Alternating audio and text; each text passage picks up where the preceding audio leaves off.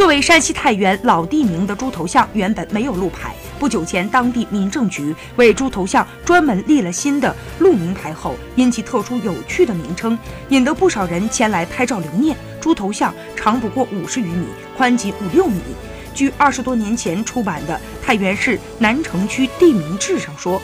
猪头巷两旁都是砖瓦平房建筑，现在两旁则是高层的楼房，整条巷子沦落为楼与楼之间的过道。猪头巷没有柳巷因有那么离奇的传说而得名，也没有像文庙巷那样有着古建筑而命名，更没有像云路街那样有文人雅士引经据典给起名。